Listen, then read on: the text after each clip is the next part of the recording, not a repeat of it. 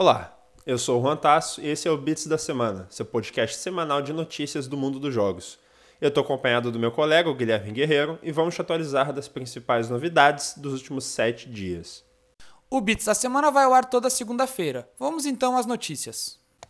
E Cyberpunk 2077 finalmente está entre nós e está bem diferente das expectativas das pessoas. Vamos falar a verdade, o jogo hypado desde 2013 está fadado a decepcionar algumas pessoas no lançamento. Isso é normal, mas o buraco é um pouquinho embaixo. Alguns dias antes do lançamento do jogo, vários criadores de conteúdo receberam cópias de review do jogo para o PC. E sinceramente, as notas estavam muito boas, muito mesmo. O jogo está com 90 no Metacritic. E aí, o dia do lançamento começou, com o jogo sendo liberado mais cedo para o PC e, dependendo do país, mais cedo que a gente nos consoles. E algumas red flags começaram a aparecer. Eu pessoalmente comprei o jogo na pré-venda, porque eu sabia que o preço ia saltar bastante depois do lançamento, e foi o que aconteceu mesmo. De 250 foi para 280 reais na PSN. Então, nas horas anteriores do lançamento oficial, eu já estava tentando achar streams de pessoas jogando Cyberpunk no PS4 base porque ninguém podia publicar o vídeo do jogo rodando nos consoles base antes do lançamento. Para quem não sabe, a live direta que tu faz do PS4 padrão para Twitch ou para o YouTube é limitada a 720p.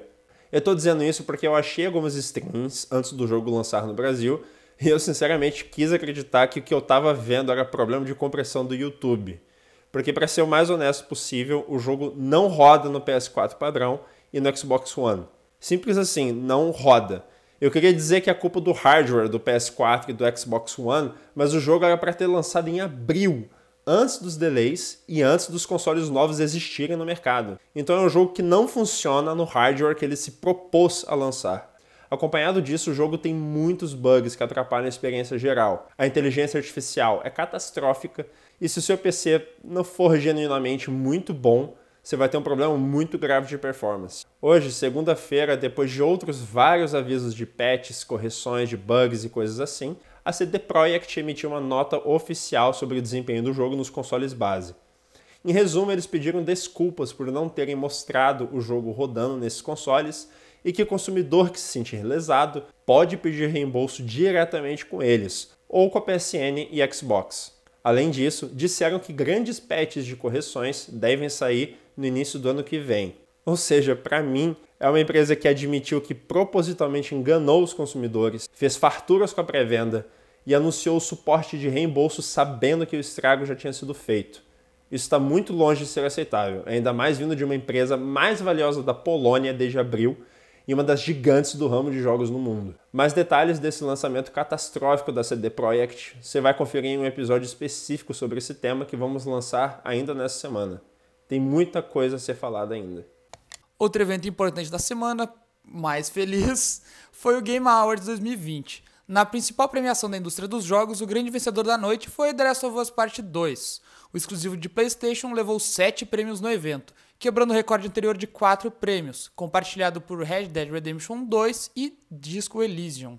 The Last of Us Part 2 ganhou o prêmio de Jogo do Ano, Melhor Direção, Melhor Narrativa, Melhor Design de Áudio, Inovação e Acessibilidade, Melhor Jogo de Ação e Aventura e também Melhor Performance, prêmio concedido a Laura Bailey, por sua atuação como Abby, uma das protagonistas do jogo.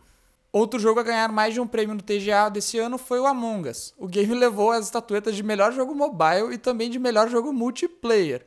Ghost of Tsushima ganhou o Player's Voice prêmio de votação popular e também melhor direção de arte. Hades, jogo sensação com nove indicações, ganhou o prêmio de melhor jogo indie e melhor jogo de ação.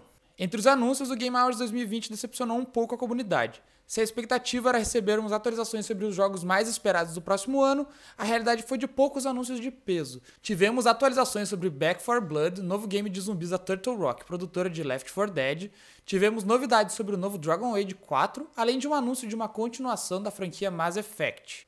Alguns anúncios de menor repercussão incluem Ark 2, com participação especial de Vin Diesel no trailer, os anúncios de Returnal, Perfect Dark, The Callisto Protocol e Crimson Desert foram algumas das novidades mais bem recebidas da noite, mas nada de Silent Hill, Metal Gear Solid ou Elden Ring no Game Awards como algumas pessoas esperavam. E esses foram os bits da semana. Voltamos na próxima segunda-feira com mais uma rápida atualização sobre o mundo dos jogos. Até lá!